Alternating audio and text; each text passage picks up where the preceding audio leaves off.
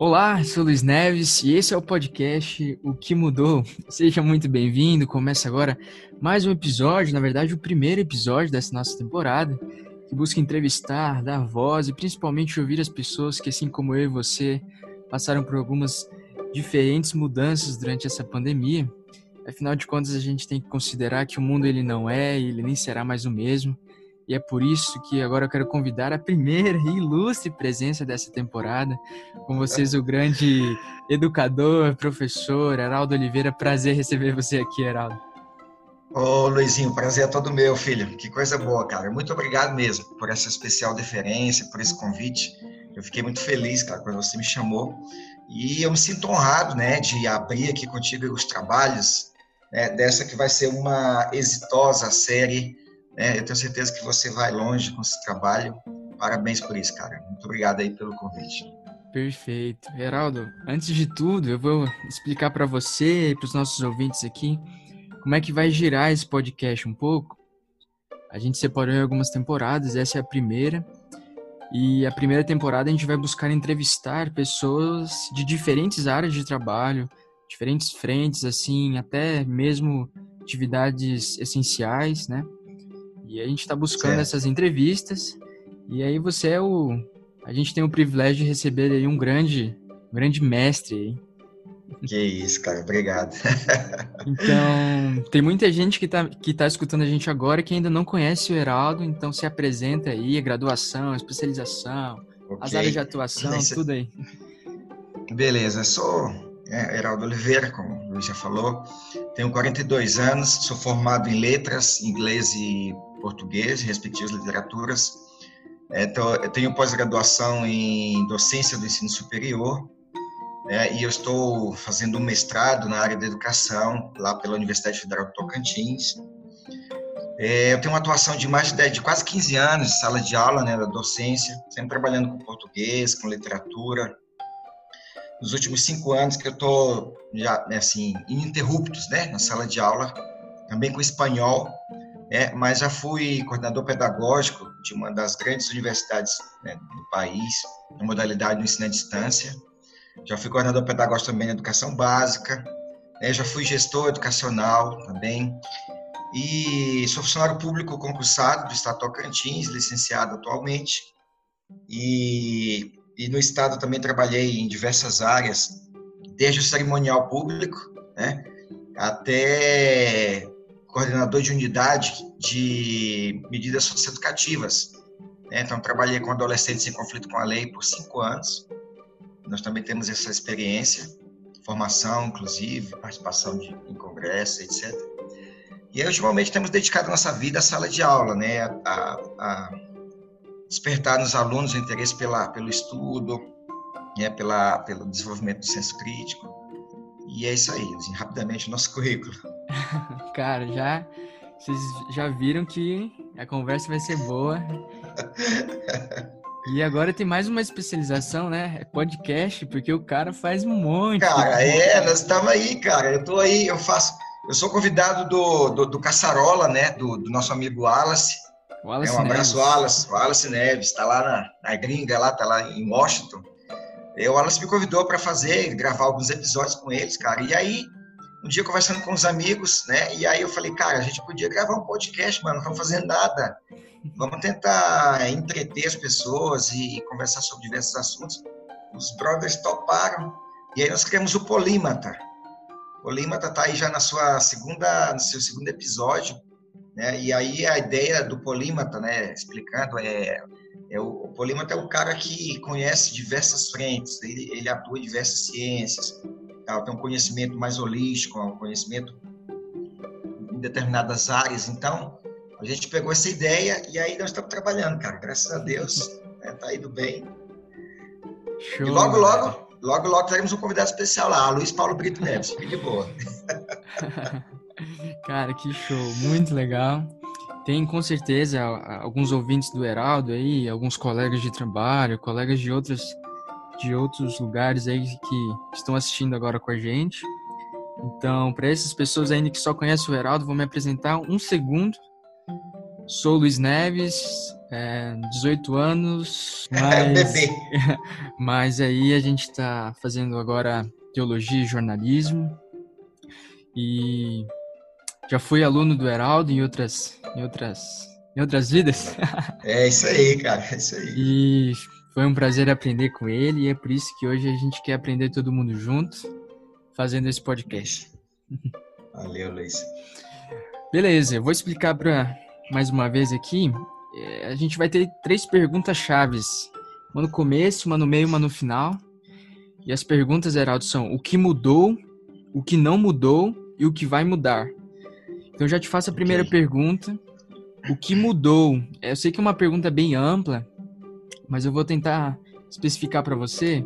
O que mudou, Heraldo, na sua experiência profissional, no seu local de trabalho, as- os profissionais da sua área? Conta pra gente um pouco do que, que mudou né, nessa, nessa esfera educacional durante a pandemia.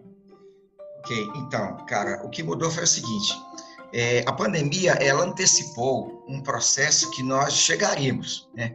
Com certeza nós chegaríamos nesse ponto de aulas remotas. Né? Já existe, vocês sabem, a modalidade à distância ela já existe, já está consolidada. Porém, isso na educação básica, no ensino básico, ainda ia demorar um pouco, né?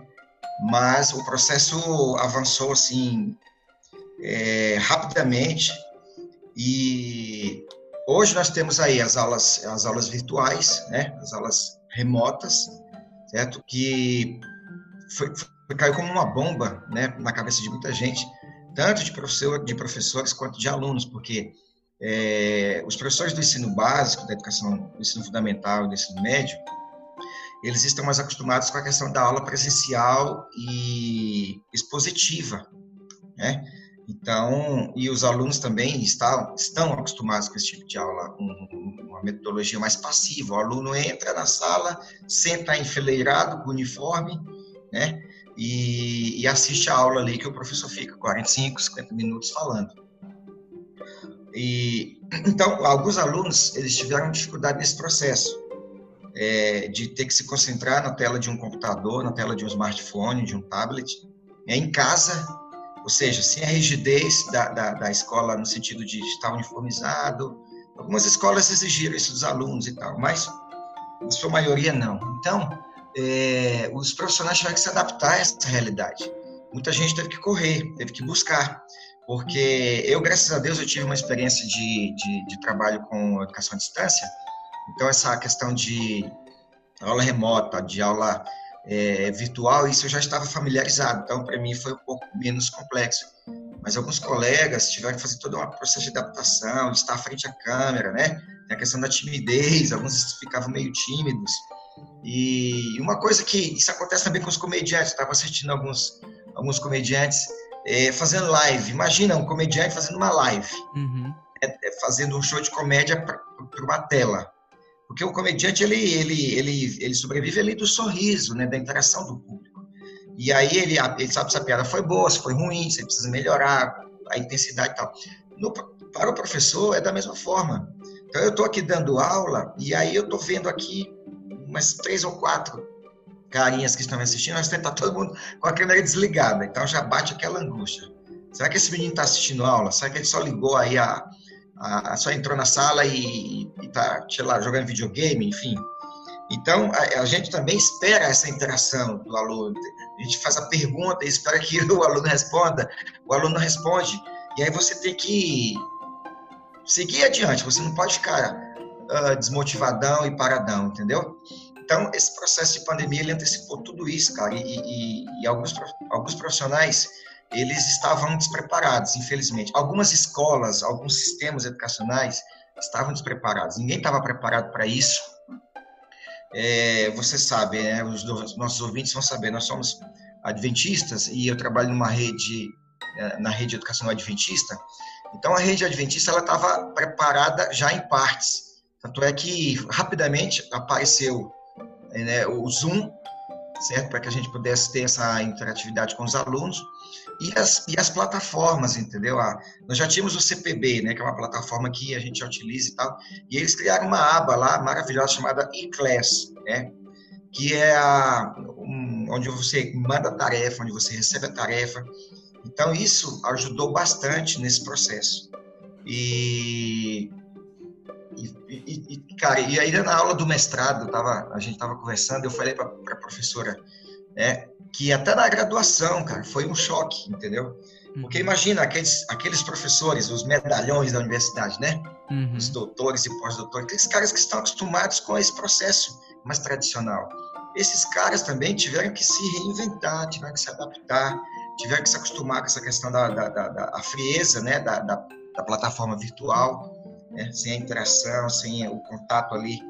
Porque o professor, ele, ele precisa, cara. Tu sabe, Luiz, a gente, uhum. né, nós somos amigos, tu sabe como é, que, como é que eu sou na sala de aula, né? Dou aquele abraço, eu gosto de pegar na mão, eu dou aquele tapa na cabeça. Então, imagina, cara, ficar esperando vocês na porta todo dia para cumprimentá-los e hoje aqui não dá. Então, a gente tem que a gente tem que se reinventar e não pode ficar parado, né? E a tecnologia, ela, de certa forma, ela te ajuda muito, assim, você...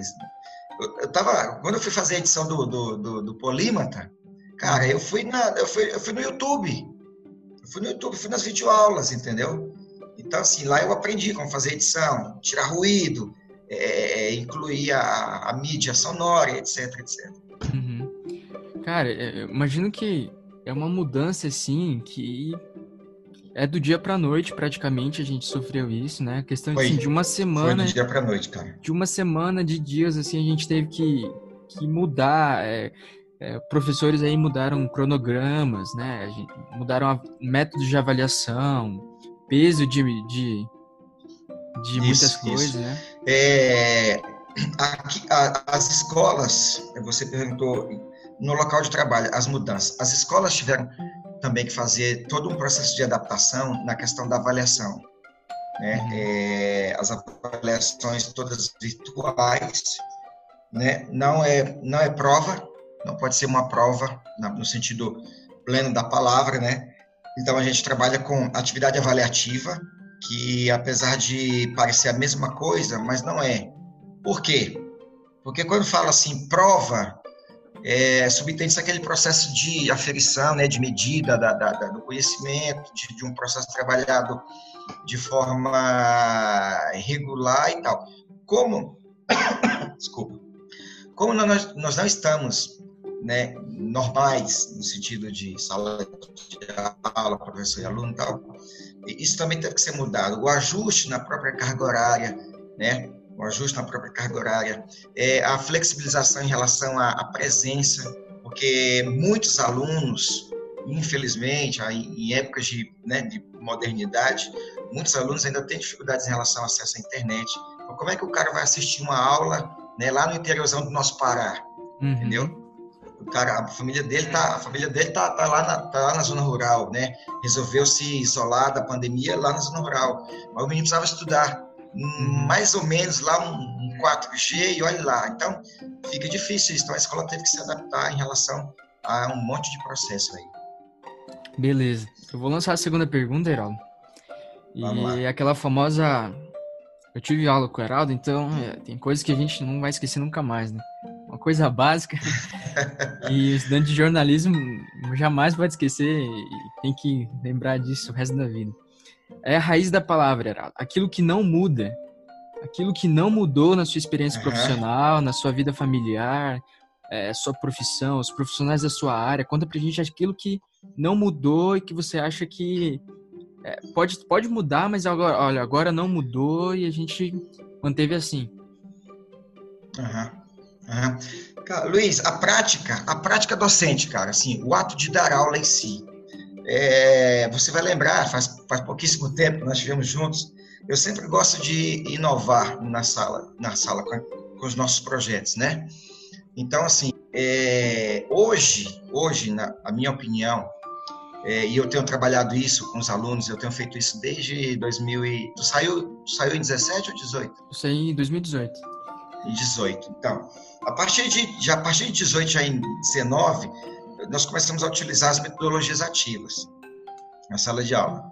Né? Isso é uma coisa que muita gente deixa para usar na graduação, mas eu percebi que no ensino médio dá para usar também. Inclusive, uhum. alguns projetinhos eu fiz né, adaptados em, em, menor escala no fundamental, 6, 7, 8, 9 anos.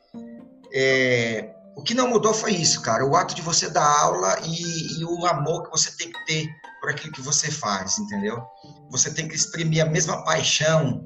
Eu precisa ver aqui, tenho, eu tô dando aula aqui na quarta aula, já estou gritando aqui na frente do, do, do, do computador, como se eu estivesse lá na sala, entendeu? Então, assim, essa, essa disposição, essa paixão, a entrega na hora da aula, ela tem que acontecer. Agora, o que, que eu estou fazendo ultimamente? Né? Ultimamente, assim, dado esse contexto, é, é colocar os alunos para trabalhar dentro de uma perspectiva de, é, na escolha do conteúdo. Que conteúdo é mais significativo para ensinar no isolamento? Por exemplo, qual a necessidade de ensinar agora orações subordinadas, né, que é o conteúdo do terceiro ano, sabe? Uhum. Entendeu? Assim, então, eu vi que não havia nem muito essa necessidade, uma vez que uma possibilidade de nós retornarmos em agosto, isso pode ser trabalhado em sala de aula. Então, eu fui selecionando um pouco conteúdos que fossem mais significativos e que fossem menos complexos de serem trabalhados né, em questão de isolamento, para que a aula fluísse melhor, para que os alunos se engajassem mais, tivessem mais interesse por aquilo que estava sendo apresentado.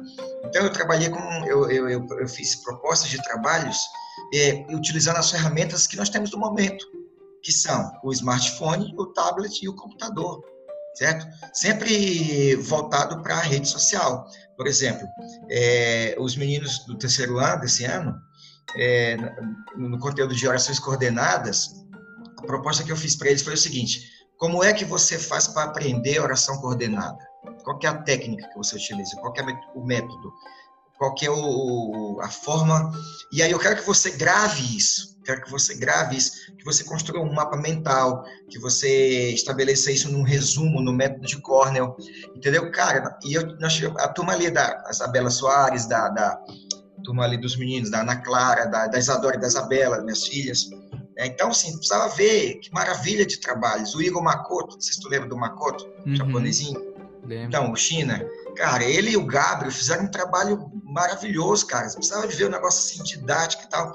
Então, assim, é, é, o, o, aluno ele tem que ser o protagonista do próprio conhecimento, principalmente nessa época.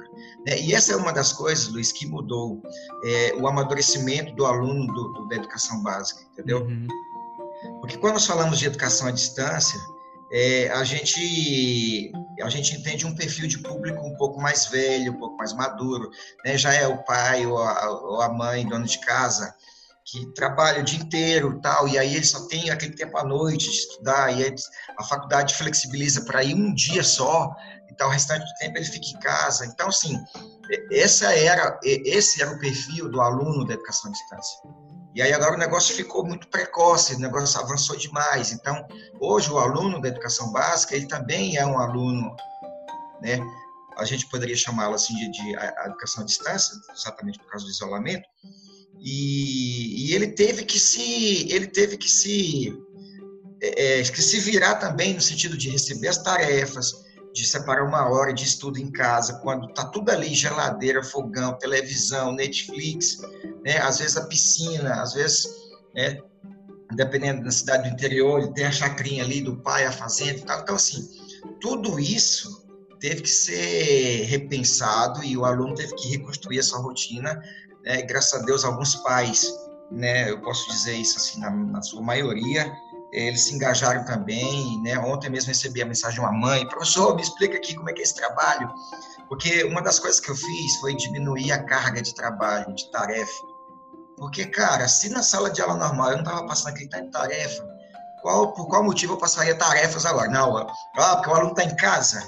Ok, mas ele tem português, literatura, redação, espanhol, química, física, matemática, sociologia, filosofia, religião. Tu imagina cada professor desse passando todo dia 10, 15 tarefas. Mano, aí não há que aguente, né? Hum. Você vai estrangular, em vez de estar ajudando, você vai atrapalhar, você vai sobrecarregar o menino que já está ansioso, que está dentro de casa o dia inteiro. Você vai. É... Você vai sobrecarregar os pais, que também precisam acompanhar o filho em casa, que também precisam trabalhar de forma remota. Às vezes tá, é o pai que tem um comércio, precisa estar preocupado. Então, assim, a função da escola hoje é facilitar, é não dar trabalho, é auxiliar no máximo possível. Os professores, eles têm que ser flexíveis, o professor tem que ser acessível, entendeu? Não engessar os processos, não endurecer demais, não ficar. O momento não é esse. O momento é de você despertar no aluno interesse pela leitura, recomendar boas leituras, recomendar bons filmes, entendeu? É, fazer com que ele esteja engajado né, nos podcasts, nos bons podcasts que nós temos aí, nas redes sociais, na, nos, na, entendeu? Em coisas que, né, principalmente os alunos do terceiro ano, em coisas que vão contribuir para o crescimento acadêmico e, e intelectual. Beleza, Heraldo. Assim, eu, a gente acompanha muito nas, nas redes sociais, acho que no Twitter e no Instagram bastante, é, os alunos comentando bastante, assim, olha, é, professores são assim, a gente está desse jeito e tal, a gente viu muito muito esse lado dos alunos, eu acho que é por isso que, uhum. que é uma motivação muito grande fazer como professor, né? Porque a gente entende que que essa dinâmica ela, ela mudou para todo mundo, né? E eu acho que para os professores é, de ensino básico, ali, fundamental 1, 2, é, e o ensino médio como preparatório para um, uma faculdade, eu acho que teve uma mudança ali que, que deve ser considerada, assim, sem tamanho, né? Sim, sim. Teve, porque é, o próprio professor, é, ele, assim, a nossa carga de trabalho, ela não, ela não diminuiu, tá? Ela não diminuiu, pelo contrário, eu tenho que gastar mais horas em planejamento agora, uhum. entendeu? Eu tenho que gastar mais tempo é, pensando nessa aula, porque seria muito fácil, muito cômodo, Luiz, eu pegar aqui, ó, indicar dois, três, duas, três videoaulas do YouTube para os alunos, né? Toda semana eu coloco lá um questionáriozinho, uma, uma atividade online, tal, tal, tal. Então, assim, isso, isso é o professor medíocre que faz isso. Ele terceiriza a aula dele. Tá? Então, esse cara aí, ele logo, logo, ele vai ser engolido pelo processo e ele está fora. Agora, quando você leva a coisa a sério, você pensa na sua aula, né? você escreve, você coloca no papel, você, você pensa, poxa, eu vou fazer isso porque pode chegar a esse resultado e tal, tal. Então, a nossa, a nossa carga de trabalho, ela meio que dobrou, inclusive. Uhum. Né? Então, os alunos se queixam por um lado, mas os professores também se queixam por outro. Né? Então, é importante encontrar o equilíbrio aí, o equilíbrio nessa uhum. relação, para que nem professores fiquem sobrecarregados e nem os alunos.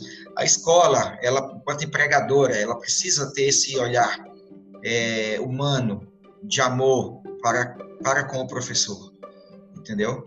É, lógico, ela tem que acompanhar o processo, tem que acompanhar o que o professor está fazendo, o que ele está falando, né, se a aula dele está sendo boa, produtiva e tal.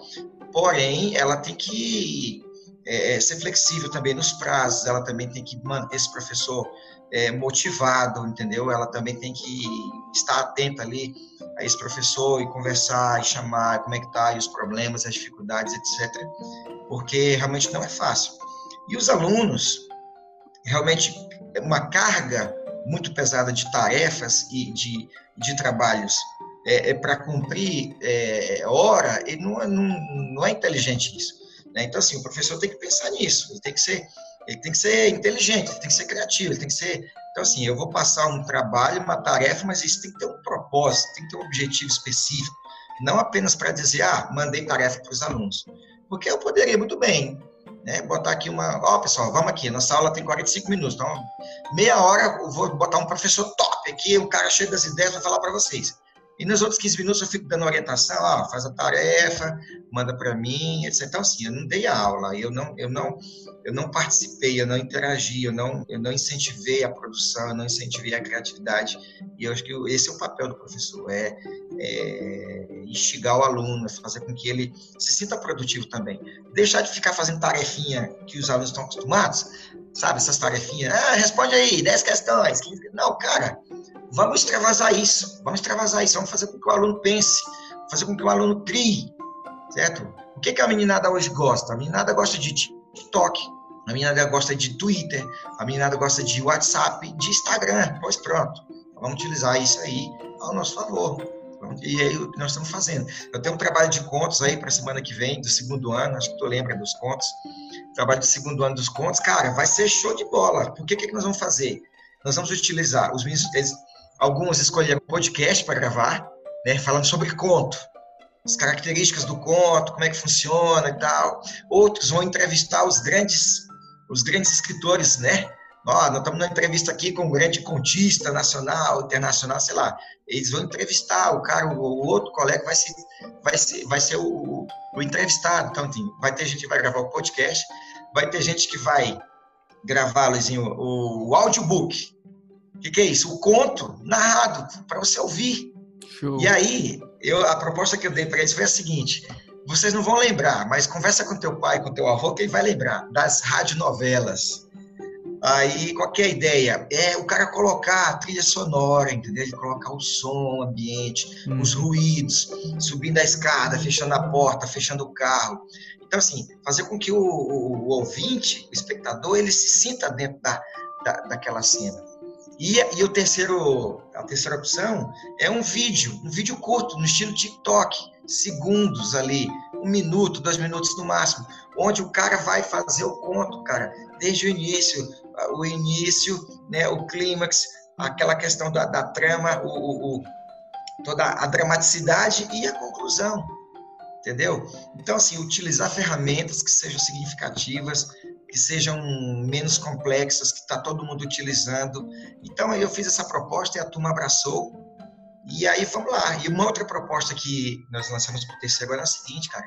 Eles gravarem conteúdos, Luiz, é, deles gravarem dicas técnicas de conteúdos, interpretação de texto, figura de linguagem, é, redação, para a gente mandar isso para os alunos que estão com dificuldades, entendeu? De repente o cara ele pode receber um, um, um áudio pelo Instagram, pelo perdão, pelo WhatsApp, ele pode receber um áudio explicativo sobre figuras de linguagem, por exemplo. Ele não vai conseguir assistir, mas ele consegue ouvir então, assim, nós vamos tentar disponibilizar esse conteúdo para o máximo de pessoas, de alunos do ensino médio que estão com dificuldades com a internet, estão com dificuldades de assistir a aula, que sabe aquela escola lá do interior que o Secretaria de Educação não conseguiu ainda né, estabelecer esse, esse, esse, esse processo.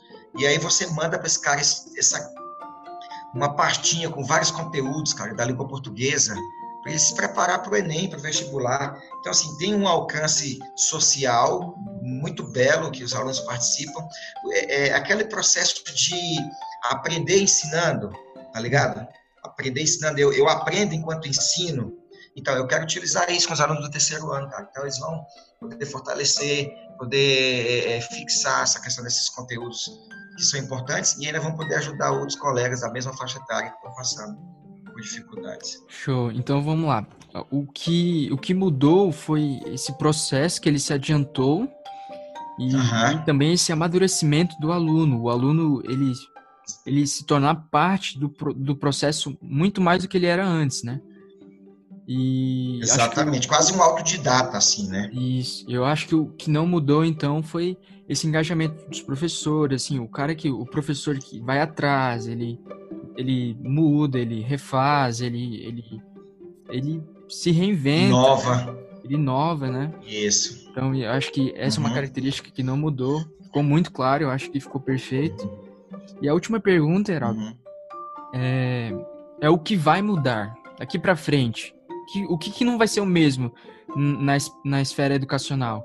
Quais, quais são as expectativas? O, aquilo que, que não vai ser mais o mesmo, que vai mudar e que, que vai começar a mudar agora e a gente não, não vai ter nem medidas mais do que vai ser.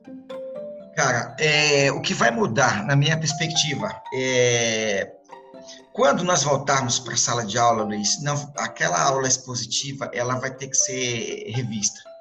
A aula, a aula passiva, o aluno só fica ali, é, sugando tudo que o professor passa. Essa eu acho que é uma, uma das mudanças mais significativas.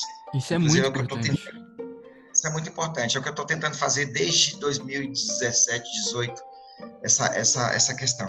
Outra questão, o, o uso contínuo das tecnologias. Cara, isso aí é, vai ficar também, entendeu? É, isso vai ser utilizado assim, quase como ferramenta obrigatória, né? E as metodologias ativas, que tem, é tem muito se falado ultimamente, isso aí veio é um caminho sem volta, entendeu? A professora Elaine criou um canal no YouTube, entendeu? É, precisa ver o trabalho belíssimo que as professoras da educação infantil, cara, têm feito com os alunos. As aulas muito, muito lúdicas, muito didáticas, muito, muito cheias de vida, de cor, de brilho, de música e tal. Então, assim, é, isso aí, isso aí veio para ficar, não tem como mais a gente fugir disso. Não vai dar para ficar. Os processos serão muito mais rápidos. Nós temos que pensar na avaliação. Essa avaliação, ela é assunto recorrente na universidade, em todo canto, Congresso de Educação. As formas de avaliação, como avaliar os alunos, né? Isso também precisa ser repensado, porque isso também vai mudar e eu diria até, cara, assim, talvez a médio, a longo prazo, né, a, a, o novo ensino médio está aí, mas essa questão da, da, permanência em sala de aula, as quatro horas ali e tal, isso aí, eu acho que vai ser, vai ter que ser repensado e alguns processos terão que ser revistos, adaptados, para que a, não seja como era antes. Eu acho que nós temos que aproveitar, cara, nós temos que aproveitar isso. Daí dá essa ideia do polímata, entendeu? Uhum. É, aproveitar esse momento, cara, muitos processos, Luiz, serão reconstruídos a partir de agora. Né? Essa velha frase, ah, depois da pandemia tudo vai mudar. Eu estava ouvindo o professor Clóvis de Barros, ele falou, gente, isso é uma constatação óbvia, uhum. né, que depois da, da pandemia as coisas não serão como antes. Claro, agora, algumas coisas elas não vão sair do lugar. Por quê? Porque as pessoas não querem.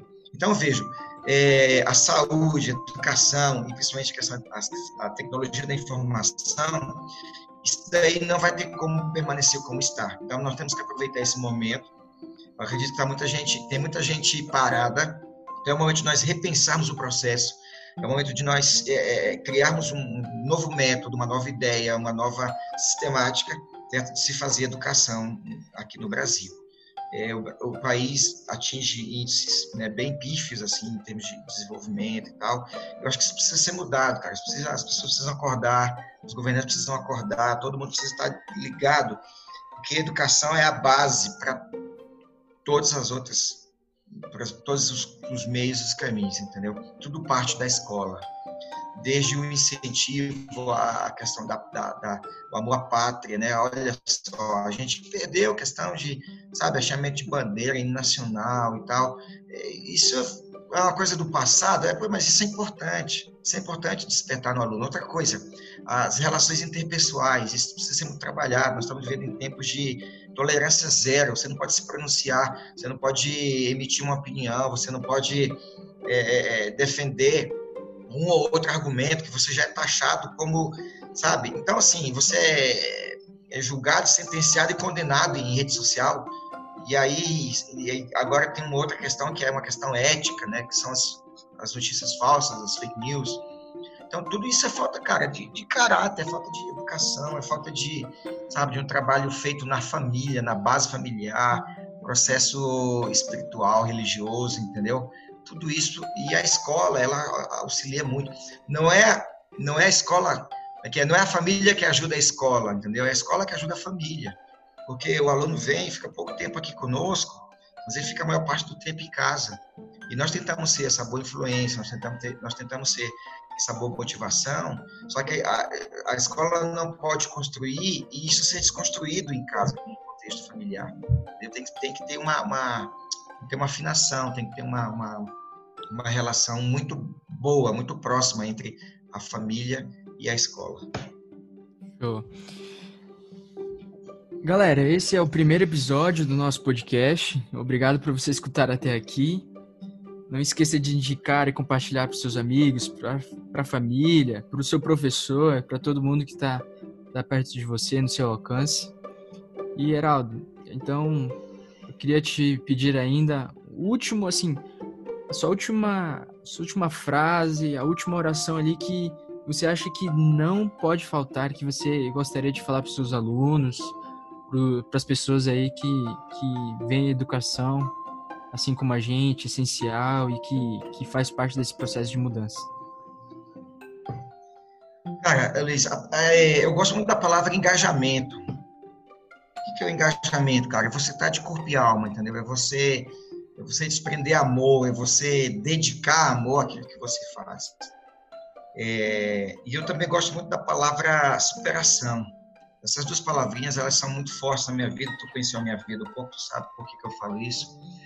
É, as pessoas não podem perder o foco, né? Os profissionais não podem perder o foco, a despeito de políticas públicas, a despeito de violência, mas nós temos que fazer nossa parte, nós temos que fazer um mundo melhor, nós temos que nós temos que ter a nossa vida, ela tem que ser voltada para tornar a vida das pessoas melhores. Então, engajamento e inspiração, eu acho que são duas palavrinhas é, essenciais nesses momentos que nós estamos vivendo hoje. O engajamento, o que, que é? Cara, procura alguma coisa que seja útil para você fazer. Fica só consumindo, sabe? Seja um, um, uma pessoa que também produza, entendeu? Então, assim, faça a diferença na vida de alguém. Olha, campanhas, essas campanhas de, de cesta básica, de agasalho, cara, isso é tudo importante. Tem gente passando fome, tem gente com frio, tem gente passando frio. Então, assim, é uma, são campanhas batidas? São, mas, poxa, sempre vai ser bem-vindo. Qualquer ajuda é bem-vinda. Então, assim, pare de só consumir, tenta produzir algo que seja útil, que vá fazer diferença na vida das pessoas, né? E, e, e não fique parado, não fique estagnado. O medo, ele paralisa. Você terminou tua graduação, mano, vai para frente. Parte para uma pós-graduação estrito senso, depois uma, uma lato senso, depois estrito senso. Vai fazer outra faculdade, tu tá de parabéns, tá fazendo duas faculdades ao mesmo tempo, cara. Show de bola isso. Jornalismo é uma profissão que eu tenho um fascínio, admiração. É, o jornalismo e o direito, né? Eu, eu ainda vou, eu ainda vou fazer uma dessas duas ainda. Né? E então é isso, a superação e os alunos manterem-se engajados, otimistas. Não, é, é, às vezes é tenso, o cara tá ali cansado, poxa, aula, vídeo aula é chato e tal, mas vai passar. Tente tirar proveito disso, tente tirar ensinamentos disso. Né? Uma coisa, a gente nunca sabe quando vai precisar daquilo. É, eu até gosto de usar a experiência do espanhol. aprendi espanhol em 97, quando eu morei no Chile. Né? Eu tinha a tua idade, Luiz, quando eu, quando eu aprendi. E eu fiquei pensando, cara, eu vou aprender o espanhol porque isso aqui um dia vai me servir na vida. E hoje, olha só, há cinco anos eu sou professor de língua espanhola, entendeu? Então, assim, me ajudou. Eu aprendi, me ajudou, está me ajudando e vai me ajudar a vida toda. Então, todo conhecimento, ele é bem-vindo, ele é útil. Então, estude, aprenda. Gosta de cozinhar? Vai cozinhar, vai fazer alguma coisa. Gosta de, de gravar vídeo? Grave um vídeo. Encontre um, um conteúdo que seja que seja legal, bacana, que as pessoas gostem de ouvir, vai falar sobre, fala sobre música, poesia, o mundo está precisando disso, sabe? Precisando de pessoas que sejam é, altruístas, cara, precisando de pessoas que sejam mais compreensíveis, que sejam mais amorosas, né? Que entendam mais o outro. A gente fica vendo na televisão todo dia, tudo bem que a mídia, né, parte da mídia exacerba isso, mas, mas é verdade, cara, o amor está se esfriando, então nós precisamos manter essa, essa chama sempre acesa e flamejante. Geraldo, prazer ter você aqui. Esse é o podcast Valeu, que mudou. Foi realmente uma honra para mim, para os nossos ouvintes aqui, é, receber, fazer, também, essa, fazer essa parceria. Então, que honra nossa. Valeu, eu que agradeço. A honra é toda minha. Esse é o podcast O que Mudou. Espero os próximos capítulos. Fui! Valeu!